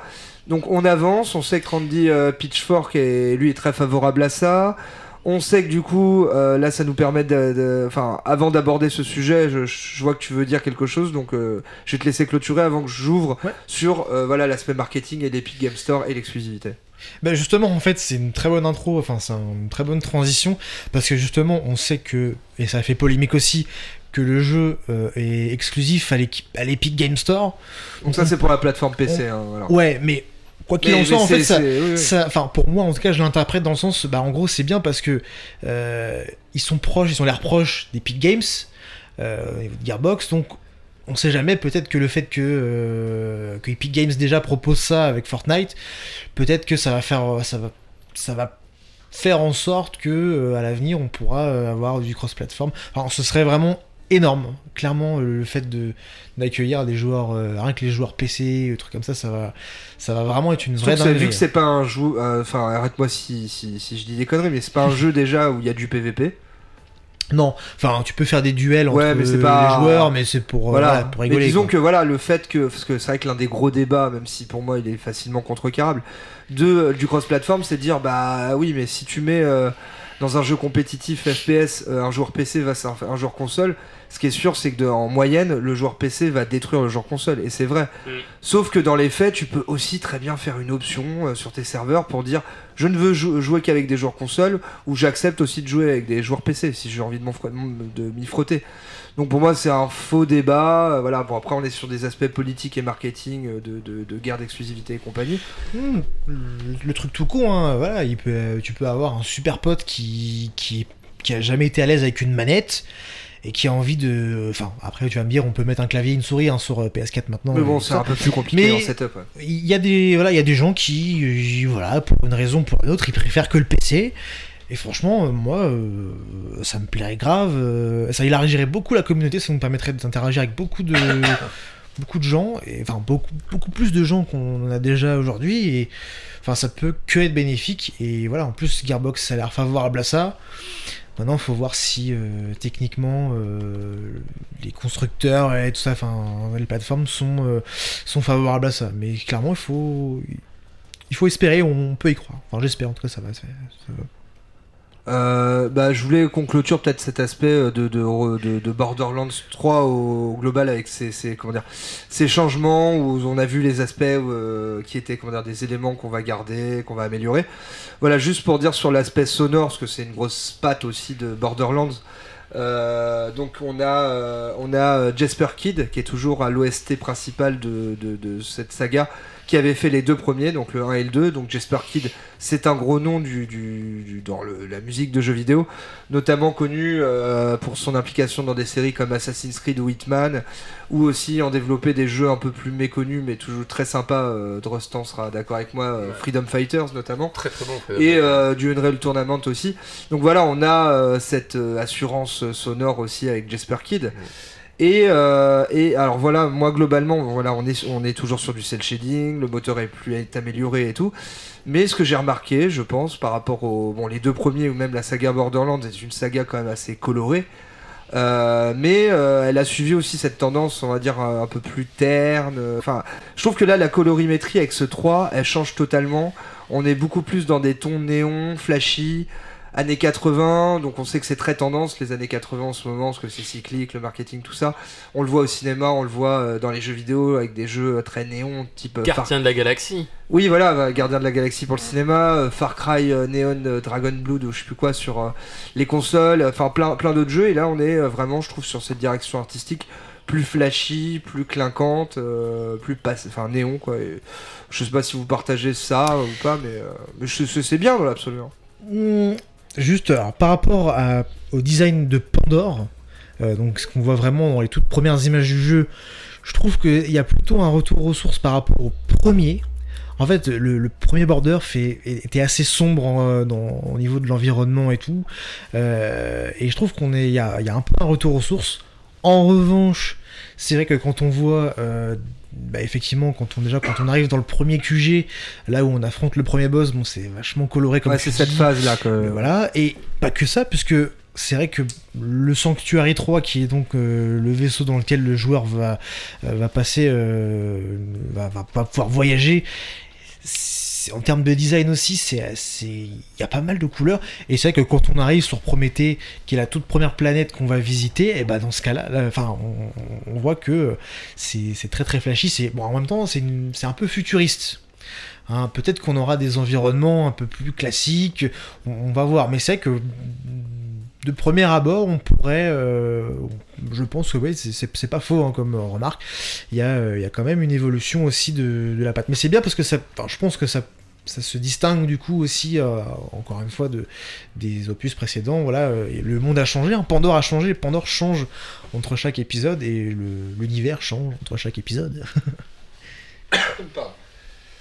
Euh, bah, je pense qu'on a plus ou moins fait le tour parce que là on, commence à avoir beaucoup, euh, beaucoup parlé. Et je voulais, on va pas aborder la concurrence, mais juste peut-être en deux, en deux secondes. Moi j'avais vu Rage 2 comme un peu concurrent. Enfin j'ai du mal à dire que c'est un concurrent direct parce que c'est pas tout à fait le même type de FPS, mais c'est vrai que lui aussi là, euh, cette ambiance flashy, les déconnants. Euh, donc est-ce que ça peut être un, potentiel concurrent? Sachant que moi j'avoue il me fait de l'œil parce que le gameplay a l'air ultra nerveux, le moteur physique hyper bien et c'est là où Borderlands va, pas aller sur ce terrain-là, mais bon ça peut être un, concurrent, euh, pas forcément direct, mais bon un FPS qui, possède certains codes. Je pense pas qu'il aura des codes de loot par exemple, mais je te cache pas qu'il me fait de l'œil et qui me, par certains aspects, effectivement, il me fait un petit peu penser à Border. Et après, de là à le voir comme un concurrent, je, je connais pas suffisamment le, la franchise Rage pour. en même temps je pense que le pouvoir 1 en on témoigner. peut, euh, enfin il va vraiment s'éloigner du 2. euh, Mhm. Le 1 a pas été un gros succès.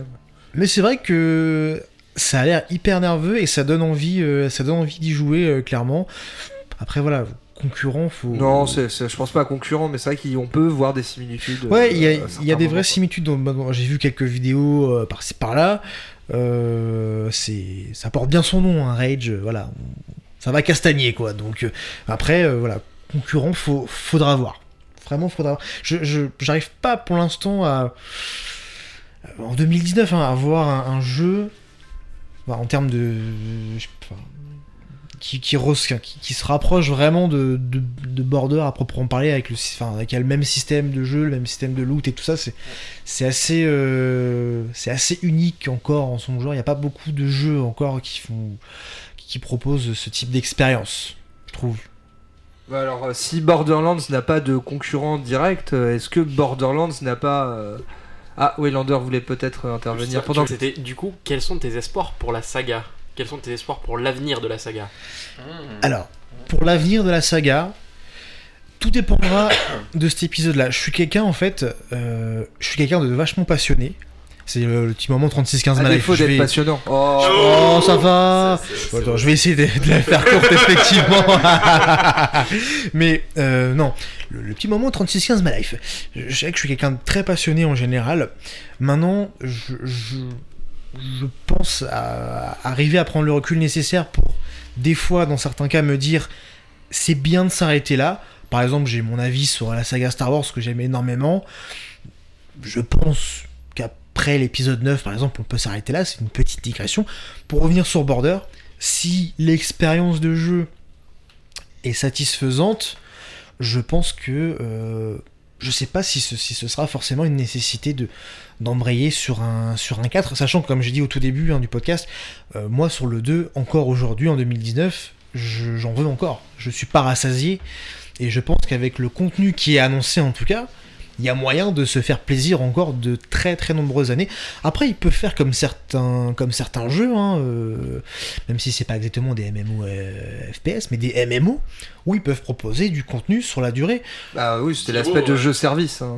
Voilà, ça- Je ça- pense que c'est leur ambition après. ils, ils peuvent garder comme base Borderlands 3 et euh, voilà, on, on va voyager dans l'univers. C'est le, c'est le thème principal. On va voyager, donc à partir de là, tout est possible. Et si, si on s'éclate, je vois pas pourquoi euh, on continuerait euh, à sortir un Borderlands 4, Borderlands 5. Non, on peut encore sortir des, des nouveaux trucs, euh, des jeux, des DLC et enrichir l'expérience, quoi. Ça, ça Ouais, suffit. donc toi, toi, ça serait resté sur Borderlands, Borderlands 3, mais par contre, ouvrir l'univers de plus en plus. Ouais, parce que j'ai parce que ce que j'ai peur, c'est euh, la, loi des séries, c'est l'épisode de trop et euh, vouloir euh, justement là on, pousse comme tu disais sur l'aspect fan enfin service quoi. Là moi j'aime pas ça.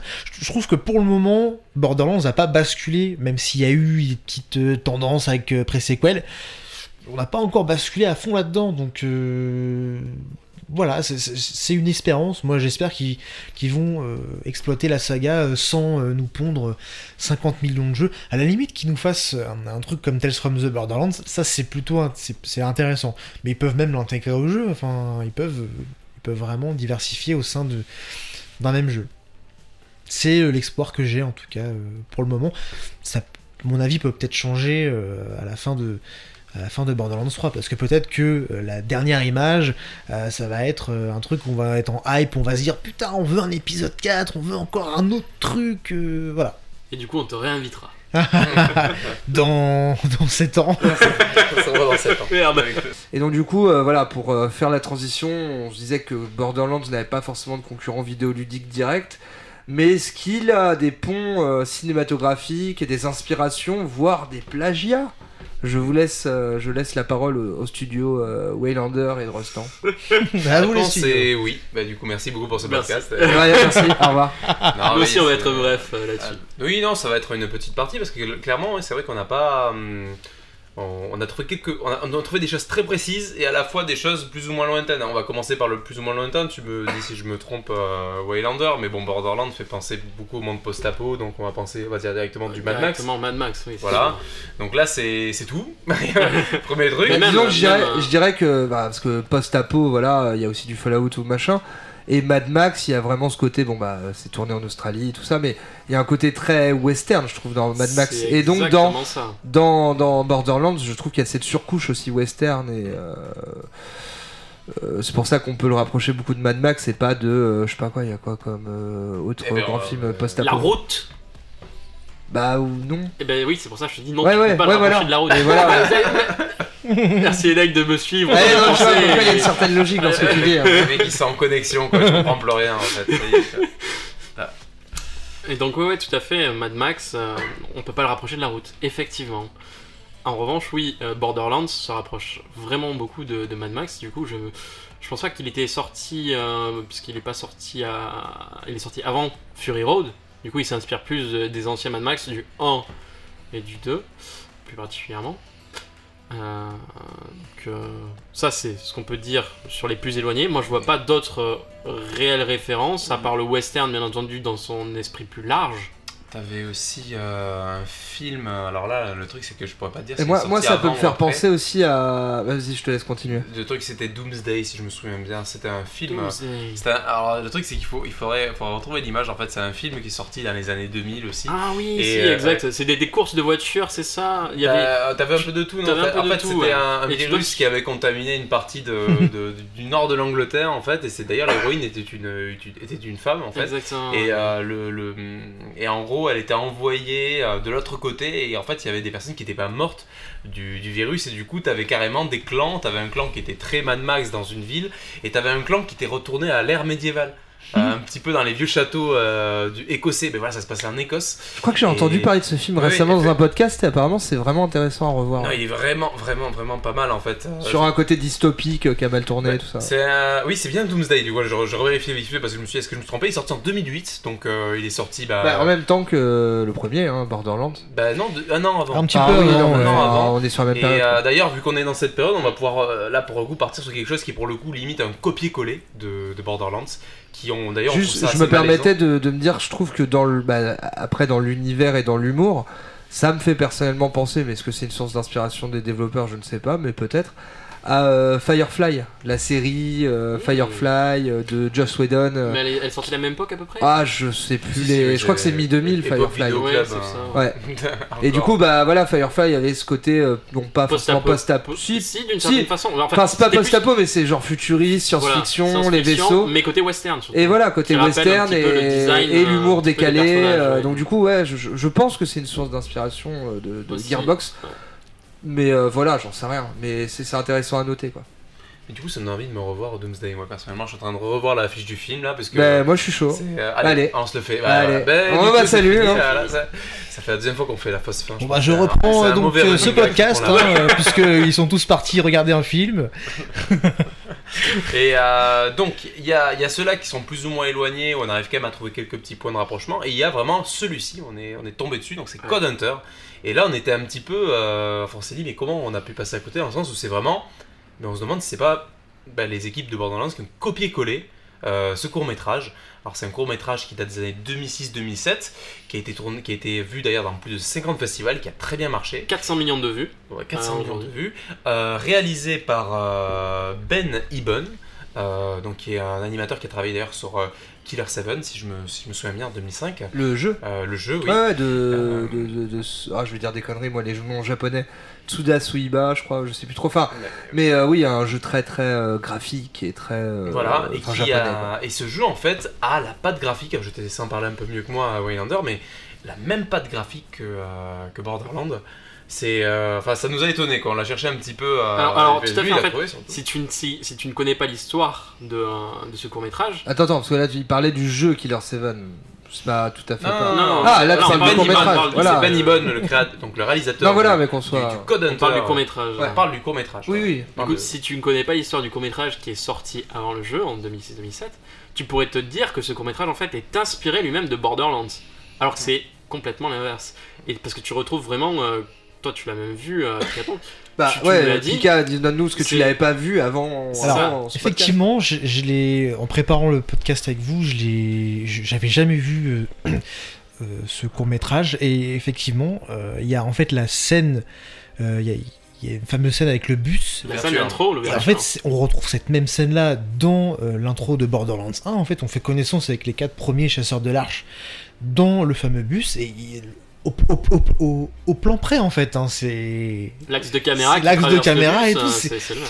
Bon, effectivement, je sais pas si c'est un copier-coller ou un hommage. Ouais. Euh, Là, entre et- l'hommage et la, Alors, le j'ai des petits plagiat. détails croustillants là-dessus, on peut, on, on en parlera après. Et juste pour finir, dans Borderlands 2 également, donc on a euh, lors de pareil hein, la cinématique d'introduction, on retrouve les quatre chasseurs de l'arche dans un train et il y a effectivement également une scène, enfin une séquence d'action qui se passe dans un train et sur le toit du train comme dans Comme dans la fin du court 2. métrage. Enfin comme dans le comme dans le court métrage effectivement voilà c'est c'est assez dingue moi ça m'a assez bluffé. Oui, parce que au- au-delà de, de- des plans, etc., qu'on retrouve, euh, et des séquences qu'on retrouve dans le, euh, dans le film et dans le jeu, on, on retrouve surtout cet aspect cel shading. La patte graphique. La patte graphique jusqu'à la, colorimétrie, comme tu disais. Ouais c'est ça. c'est vraiment la même chose. C'est- assez. Parce qu'après, c'est vrai que euh, là, c'est un petit peu le petit point technique du jour. Il y a quand même plusieurs types de, Exactement. oui, de c'est- cel shading. Globalement, c'est un voilà, un type précis, mais il y a plusieurs variantes de cel shading. Et c'est vrai que ce qu'on a vu dans Code Hunters, euh, il y a vraiment quelque chose de, de- de très très similaire. C'est c'est vraiment ouais, du copier-coller. On peut on pourrait dire ça. hein. C'est vrai Et que surtout c'est que je, sais pas, enfin on en parlait tout à l'heure en off, et là je sais pas si Waylander va aborder ce sujet, mais a priori, le développement, bon, je sais pas exactement depuis quand le développement du premier Borderlands avait commencé, mais au départ ils étaient pas spécialement partis sur le cel shading. C'est ça, ouais, c'est c'est ça le pire, c'est que les premiers visuels du jeu ne l'étaient pas, et ça rendait euh, le jeu euh, Moins attrayant. euh, Bah, plus générique. euh. plus générique, plus, plus quelconque. Mais c'est vrai que Gearbox a eu la volonté de proposer un monde euh, à part entière et, et qui se distinguait vraiment du reste. Et c'est peut-être pour ça qu'ils ont, euh, qu'ils ont utilisé le, le cel shading. Mais je pense que la cinématique d'intro, voilà, euh, ça, pour ça, c'est ils ont, ils, ils ont vraiment, euh, vraiment, vraiment bien puisé. Ils se sont bien inspirés de de Code Hunter. Ça, c'est clair et ils ont ça. eu de la chance surtout qu'il n'y ait pas, un, on va dire, un réseau social aussi mature qu'aujourd'hui parce que je pense qu'ils auraient pu avoir un vrai. euh, C'était les balbutiements. ouais. Ouais, C'était les balbutiements de Facebook à l'époque, euh, entre autres. Parce que du coup, euh, moi de ce que j'ai euh, j'ai appris, euh, Benny Bone, le réalisateur du court métrage, revient un petit peu sur cette histoire. Et apparemment, il avait été contacté par le studio en 2008. Il a été approché justement pour euh, le design un petit peu de, de- de- par rapport au design de ce court métrage. ils ont échangé quelques mails, puis ça s'est fini. Puis il n'en a jamais plus en rien entendu parler. Jusqu'au moment de la sortie du jeu, justement, où il a vu Ah, la violence. il a vu la chose et il s'est dit ah quand même ouais ils ont pompé pas mal de ce que, je- ce que j'avais fait Ah, Donc, il était un petit peu il était surtout déçu par le fait qu'il les contacté puis qu'ils aient arrêté de la, la- la discussion et qu'ils aient quand même euh, continué à, à pomper son projet euh, on va dire ça Ah, tu m'étonnes quand tu vois le plan de caméra avec euh, le même axe et tout ça, et que tu vois le chasseur de l'arche qui est assis de la même manière que le personnage dans le bus. Tu te dis putain, c'est un truc de fou quand même. C'est ouais. Donc ça allait un petit peu rester en travers de la gorge même si apparemment il n'y a pas eu de suite De derrière, fait pomper. judiciaire ou autre. Ah, Mais, euh, pour enchaîner donc, sur ces histoires de, euh, de pompage, mais en tout cas, ça a été la. la, la- Oui, il sort de sous la table. Comment enchaîner suite à ça Euh, Donc, on va vous mettre en tout cas cette vidéo dans, le, euh, dans la fiche Dans du le, podcast. oui, le, le corps de, de, de, de- de- enfin le- la page du La podcast. page, voilà, et continue. ouais. Le corps, le corps. Le corps des bras. Et euh, on peut enchaîner donc sur les infos du film à venir, hein, Waylander. T'avais pas mal regardé. Oui, du coup, alors Borderlands, ouais. il y, a- il y a un film qui est prévu depuis 2015, apparemment on en parle depuis 2015, et là il y a une précision en novembre dernier, du coup en 2018 je crois. Euh, le producteur de euh, G.I. Joe 3, Aaron Berg, et euh, Ah, le producteur de Ouais, c'est pas des grands producteurs. De The diras si on a eu Amazing, trois, c'est qu'il y a de la thune qui a été générée. Et de The Amazing. Spider-Man 2, euh, Avi Arad, euh, ont Putain, on sait engagé plus où on en est sur les euh, Spider-Man non plus. ont, ont mis en route la machine euh, avec Lionsgate dans la production. C'est la euh, merde. de- Attends, Lionsgate, c'est pas projet. Disney? Enfin, tout est Disney maintenant. mais- Peut-être. Ouais, Non. je sais plus. On C'est- est Disney, pas Disney, là. On est Disney, ouais. Non, on a été racheté il y a pas longtemps. Et du coup, ils ont engagé un, un scénariste et un réalisateur pour le projet, ce qui s'annonce déjà pas mal. C'est bien pour commencer. Pour commencer, il vaut mieux écrire. Et donc, ce serait le scénariste de euh, The Cloverfield Paradox, Oren Ruel. Euh, il est sorti sur euh, Netflix. Moi, euh, j'avais regardé les 5 Ah, premières minutes. ça Non mais si si c'est plus ou moins la c'est plus ou moins ça fait partie ils te l'ont vendu comme un truc étant de la Clealer- pardon la trilogie Cloverfield donc le Mais, premier Cloverfield mais déjà les trois en, en tant que tels ils ont pas trop grand chose à voir ensemble mais de ce que j'avais vu de la jeunesse Oui, pour oui, la faire oui, en ça se deux passe dans ans l'espace. Oui, oui. mais a priori je, je- de ce que je me souviens de la jeunesse de ce film qui est produit par Netflix qui a été annoncé au Super Bowl d'ailleurs il y a deux ans euh, c'est qu'en fait ils te le font passer pour un Cloverfield mais ça c'était la surcouche marketing parce qu'à la base ça devait pas l'être du tout donc euh, bon, voilà c'est déjà un truc bancal en tant que tel C'était un truc bancal et moi je n'ai pas pu ouais. regarder plus de 10 minutes, je ouais crois. donc ouais. Il était pas si mal. Je me suis fait légèrement chier. Il était pas si mal. Euh, du coup, on retrouve aussi euh, en tant que réalisateur Chris McKay. Chris McKay, c'est le réalisateur de Lego Batman. Bon, moi je l'ai vu, c'est pas non Oui, plus euh, la panacée, mais ça fait le taf, on va dire. Ouais, voilà, enfin, comment tu veux juger sur ça Et Après, il se dire qu'il y a de l'animation. Il, il- ouais, il vient de l'animation et il réaliserait aussi euh, le prochain euh, Nightwing de l'univers DC. Nightwing, c'est le Nightwing, pote de Batman. c'est le. Enfin, pote de Batman, Nightwing, c'est Robin, en Robin, fait, mais qui qui a a mal tourné. C'est le plan de Batman. alors. C'est l'un Donc des ce serait un film R-rated, donc ça veut dire violent. déconseillé au moins de 16 ans, quelque chose comme ça, et qui s'inspirait fortement du coup de Mad Max Fury Road, et euh, qui, est, qui est aussi ce côté un petit peu décalé euh, du des Gardiens de la Galaxie. Euh, donc le Lionsgate, pour revenir, c'est le euh, studio qui a fait John Wick, The Hunger Games et So. Donc c'est vraiment pas du tout leur, euh, leur style de movie. Ça a l'air d'être un melting pot de l'enfer là que tu Alors as- là, euh, ouais. c'est un, petit peu. mélange assez incroyable. Est-ce que ce serait pas là qu'on devrait se poser la question de. Alors, pas- on a parlé de jeu service, mais de film service. Parce que là, pour le coup, moi, je suis hyper. euh, hyper dubitatif par rapport à ce projet. Parce que, en fait, le jeu. Les noms dans un... le jeu, s'allumer des, Ouais, des c'est le warnings. jeu, il est. Non, mais le jeu, en fait, la, la saga en elle-même, voilà, elle est bien comme elle est, et je sais pas si une adaptation. euh, On a déjà vu des jeux euh, serait- serait réussi. pour pire que ça. Quoi. Enfin, Ah avec ouais. moins d'univers. Rampage quoi. Ouais, déjà Rampage. Il y euh, avait quand même The Rock. Hein, pas- Oui, mais l'univers The Rock, du- du tu peux le mettre n'importe où, ça passe. C'est comme Schwarzenegger dans les années 90. Oui, oui, Ah, mais oui. tu vois, il y, a- il y a un personnage récurrent dans le jeu qui s'appelle Moxie, qui est une très belle bimbo.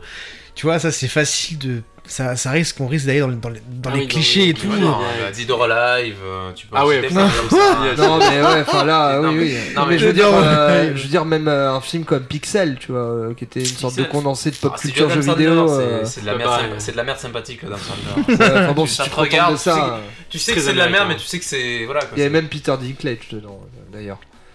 Le nain de On verra après, ça se trouve, le, oui, oui, oui. Le, le casting sera peut-être bien et peut-être que le film sera réussi, hein, mais Tout à fait. faut voir parce que pour le coup, euh, comment ils vont faire? Parce que sachant que l'univers tout entier en termes de design, c'est du cel shading. Là, si on fait un vrai Là, film, un il va falloir film, ouais. reproduire les univers dans la réalité. Donc Mais- mais comment si je- ça va rendre en fait? Si, je me trompe pas, si je me trompe pas, alors je sais plus la série, c'est pas Archer, mais Archer a déjà cette patte un peu euh, cel shading, mais bon, Ah c'est de l'animation. du- Ah, c'est du dessin, hein, c'est du, du dessin. Mais, Ah, mais, peu de 3D, mais cela dit, je crois qu'il y avait une série. Alors là, je me souviens pas du tout, mais je me souviens que le traitement graphique, je crois que c'était vraiment du, du live shooting, mais avec un traitement en post-prod euh, cel shading. Et Euh, il ah, y avait oui, un film ou une série. euh, C'est qui s'appelle- Je sais plus du tout comment ça s'appelle. euh, mais, euh, Robert Rodriguez. hein, De Rodriguez. Ah, toi tu parles de Euh, Sin de City Sin City. Non, non, non, je parlais même pas de, Sin- de Sin City, mais Sin City, il y a déjà cette Mais il y a un- une série, il me semble vraiment, où tu as ce côté, c'est vraiment du, du live action, mais avec un post, une post-prod euh, cel shading. Donc on peut se dire qu'une adaptation de Borderlands pourrait avoir. Ah oui, Scanner. Darkly. Il y avait eu Scanner Darkly, le film avec. euh, mince, euh, Je pense sûr de- Reeves, Robert Downey Jr. Ah, peut-être, ouais. euh, en fait, c'est un, il, est, il, est, il est assez badant le film en fait. C'est un, un film du coup qui était dans le qui est complètement remis avec du cel shading, mais je crois que c'est les acteurs quand même qui sont derrière. Ouais, ouais, c'est des vrais acteurs. ouais. Ouais. Mais donc voilà, enfin il y a des procédés. Ah, il y a des procédés pour le faire. hein. Il est pas si jeune que ça le film, donc du coup, il date de 2006. Bon, on C'était verra, déjà assez convaincant, donc. euh, on verra bien, écoute. hein. Mais je veux dire, après, il y a très très peu, voire presque pas d'adaptation de jeux vidéo en film qui valent le coup. À voir, on va bientôt Donc- aller voir euh, Détective Pikachu. Ouais, Euh, C'est pas, c'est pas vraiment adapté. Enfin, c'est adapté d'un jeu Bah, vidéo, si. mais, euh, Ah, mais bon. c'est l'univers du jeu vidéo, là, c'est- ce serait pareil. Borderlands Sérieusement, serait plus moi j'attends l'univers. beaucoup de ce film parce que bon, les premières critiques euh, qui sont revenues, c'est que ça reste un film qui pourrait être bon pour une adaptation jeu vidéo, mais c'est peut-être parce qu'ils ont réussi Ouais, mais peu à se c'est pas vraiment, du- c'est pas vraiment une adaptation jeu vidéo. Enfin, Bah, ça existe le jeu Détective Pikachu. oui, mais bon, est-ce que t'as déjà joué au jeu et tu veux... Enfin bon, bref, là on est en train de reparler de- de- Ouais, plus ouais, globalement.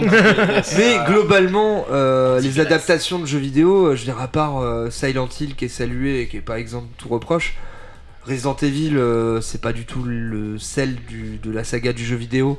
Mais les films ont marché, hein, ça c'est encore autre chose. Tomb Raider aussi Tomb Raider. Moi, le premier, je euh, vais d'ailleurs. Ah, Tomb Oui, mais Raider, c'est c'est pas, c'est hein, pas. Oui, mais Tomb euh. Raider, c'est pas Tomb Raider le jeu vidéo. T'as pas cet aspect Mais- d'exploration. T'as pas. Tu vois Attention, euh, rien ne te dit que le film Borderlands va coller au Ah, premier je sais bien. épisode. Je sais bien. Mais Silent Hill, par exemple, a été salué parce qu'il respectait un minimum ce côté mystique, le côté vraiment assez glauque et compagnie. Là où un Tomb Raider ou un d'autres adaptations, bon, on va même pas passer euh, par Mario ou par les UV Ball, mais, euh, mais je veux dire, euh, il y en a très peu qui ont su euh, garder le sel d'une saga sans putain, enfin, sans. Putacliquiser le truc Ouais, Ah, voilà, tu vois. euh, Tu Non, peux mais le dire. hein. Putifier, putifier le truc, tu vois. Faut- Il y a des références. Je veux dire, Borderlands, si tu mets pas de l'humour, euh, ça va pas être Ça peut faire un Borderlands. très bon film. hein. Borderlands, ça peut faire un très bon film. Ça peut, mais. Mais euh, ça là peut. où un GTA ne fera, ne fera pour moi jamais un bon film parce que Parce GTA. que c'est déjà un condensé de, de pop Exactement, culture. l'ambiance, c'est les films, c'est Ouais. la pop culture, c'est ça qui est. c'est Mais avec la surcouche de jeux vidéo et de gameplay, d'implication. et C'est tout ça. Et euh, Borderlands, euh, bah d'ailleurs, issu- c'est très simple, si vous voulez savoir si Borderlands fera un bon film, vous avez qu'à jouer à Tales from the Borderland, qui est, qui est un, un film, euh, on va dire. Bah, c'est la meilleure, narratif. euh, je pense que c'est la meilleure façon en fait de rendre hommage narrativement Ouais. à un genre. Eh ben, tu, tu mets Tales from Borderland en film d'animation avec euh, Ouais, ouais. cette qualité d'écriture et tout ça. Je pense même que tu peux faire un film entre deux épisodes. Tu peux C'est faire. possible. euh, ça peut être. C'est possible, ouais. Et, et, cerise sur le gâteau, Ah, c'est du- t'allais le dire, ça peut être même un film Netflix qui peut être. euh, qui peut être non mais du coup tu t'imagines tout un délire Ah, cross-média, euh, voilà, Ouais. c'est ce qu'ont essayé de faire euh, plein de jeux type euh, putain euh, Quantum Break, tu vois, qui, qui s'est ramassé la gueule.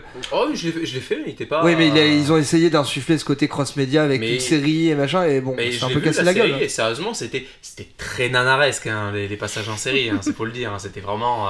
Ça, ça puait le. Oui, mais Borderlands, il aurait cette mais- couche-là de. C'est assumé ce côté nanar et ce côté euh, humour, euh, Ouais. je pense, tu vois.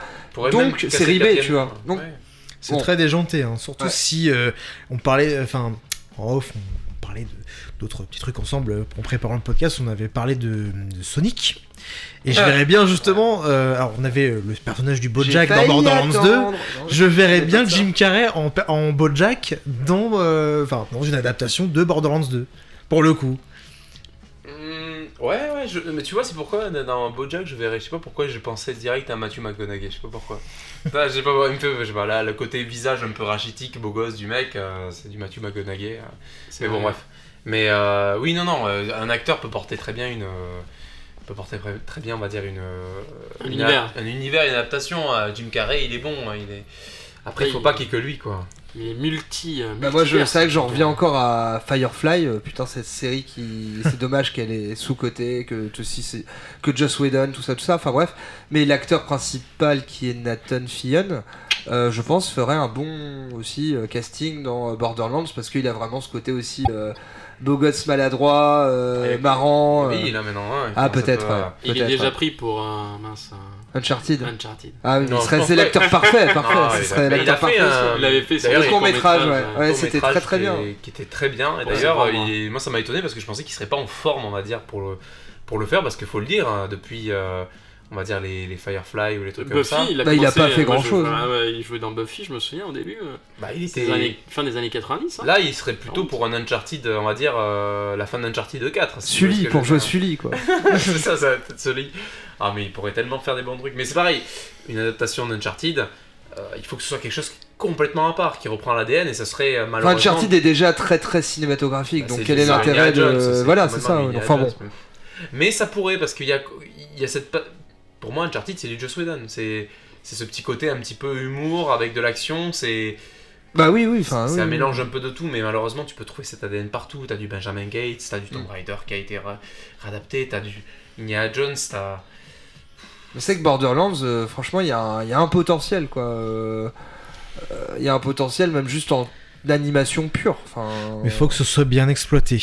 Oui, bah c'est ouais, c'est comme tout. hein. Faut une vraie La histoire. méfiance est. Faut une vraie histoire et Des vrais Il personnages. faut un bon film. que ce soit cohérent. C'est quoi la différence entre bon une bonne et une mauvaise adaptation? Ah, C'est que la bonne adaptation, tu vois, tu prends ta caméra, tu shootes et c'est une bonne adaptation. ouais. Et la mauvaise, bah, tu fais de la merde. Voilà. C'est UV Ball, quoi. Tu euh, donnes ton, coup- ton projet à UV Ball. Et tu te Et fais après, tu te fais défoncer, ouais, en merde. Quand tu Et, dis que c'est de euh, la merde, son truc, il t'invite à, à faire un petit combat. Ah oui, mais le pire, c'est qu'il a vraiment fait de la boxe. Il a défoncé le journaliste. ouais, ouais. Je pensais que c'était une blague, mais.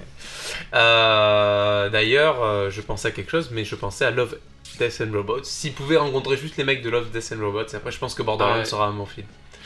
La, la- la petite partie sur les robots, tu sais, quand ils sont dans le futur. Oui, Oui, oui. oui, Ça, oui. ça- ça peut faire vraiment penser ça, tu vois, parce que Ça, y a deuxième des petits épisode, robots ouais. aussi dans, dans Borderland. Dans le 2, oui. Euh, euh, ça, ça- tu vois, là d'un coup ça me fait le déclic euh, un petit peu les, les- les- Il manque juste les chats dans Borderland. Les chats, oui, chat, oui, à la fin du. ouais. Hum, Il y a dans. Euh, Dans Borderlands The Pre-Sequel, il y a un personnage joué par. Enfin, il y a- il y, a un chat. Ah, alors peut-être que le court métrage s'inspirait de Borderlands. Ah, ouais, euh. Il- il- il- on Il fait commence à y pareil. aller, il fait des connexions. Peut-être que les Ah Illuminati ouais, sont à l'origine de cette C'est ça, c'est peut-être des reptiliens. C'est ça. Ah, c'est ça, Ou ton neveu Randy. Oui, Qui est aussi peut-être un reptilien, on le voit. Oh, on le voit, euh, t'as vu ses yeux? Les yeux ils sont changés. Euh, très bien, bah, du coup, Je sur pense qu'on a fait euh, un bon tour. Ouais, un très bon tour. En plus, à la fin, on a fait un petit clin d'œil à nos, nos chefs, euh, les reptiliens, donc c'est plutôt pas mal. Ouais. Voilà. hein. Je fais, je fais le signe avec mes doigts là. Ouais, voilà, euh, voit. hein. ah, On, on se comprend. Tu ça, tout ça, tout est au contrôle des francs-maçons, etc. Donc faut, faut le dire à la fin, quand même. Voilà, on va pas être striké pour ça, quand même, voyons. Non, non, non. Donc, euh, merci à tous, en tout cas, d'avoir participé à ce podcast. Ah, euh.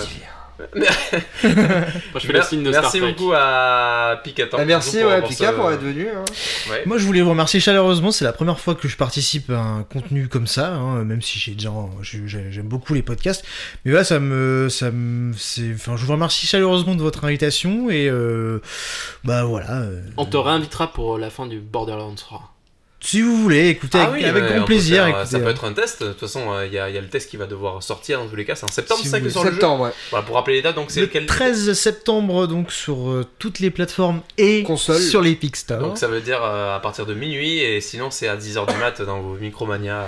euh, préférés, euh, Entre Si ça Score existe Game. encore. score, euh, game préféré. Non, King Games, score game, King Games. Avec Il y a quoi King Games. DVD Center. Ouais, King Maxi- King Games Maxi moi, euh, sur, Game, sur Agen. Et euh, retrouver euh, l'adaptation dans votre vidéo future. Ah, les meilleurs. Vidéo future. Je sais pas s'il y avait comme truc aussi, d'autres trucs de, jeux, de, de, de vidéo club. Là. Euh, plein, plein Ah, enfin, ouais. Ça me fout l'alarme à l'œil. Ah putain, ouais, quand, quand on est au fond, là, derrière le rideau. Mais du coup, le jeu sort euh, donc le Le 13 septembre. 13 septembre et donc on pourrait pourquoi pas prévoir un test avec toi. Tu pourrais nous donner l'avis parce que tu vas le finir à 24 heures, même pas, non C'est ça tu... Hmm, non, peut-être pas. Moi, j'aime bien euh, savourer un jeu. C'est sympa aussi. Il prévoyait 30 heures de jeu, j'ai cru. euh, j'ai- Euh, sur la trame Sur principale, la je crois. sur l'histoire principale. Une journée, euh, une petite matinée quoi. T'as juste à appeler Thanos et paf, t'arrêtes le temps et. c'est comme. Infinity War.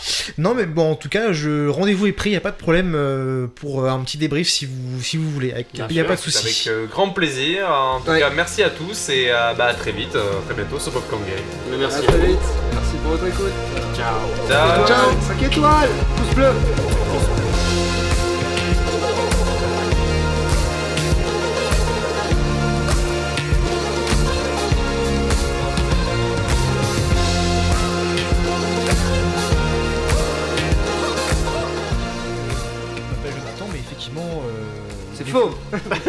Déjà. Je suis plus connu sous le nom de Picatank, alias un Pokémon hybride fruit d'un mélange entre un Pikachu et un Tortank. Ça donnait moi en fait. Heureusement qu'on est explicite, hein, parce que ça devient dégueulasse. Ça devient. Euh,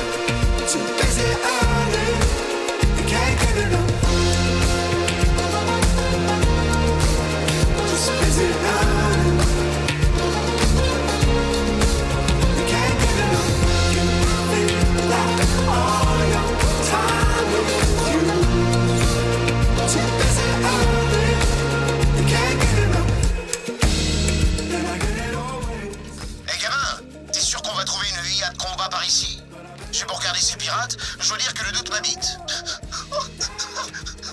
m'habite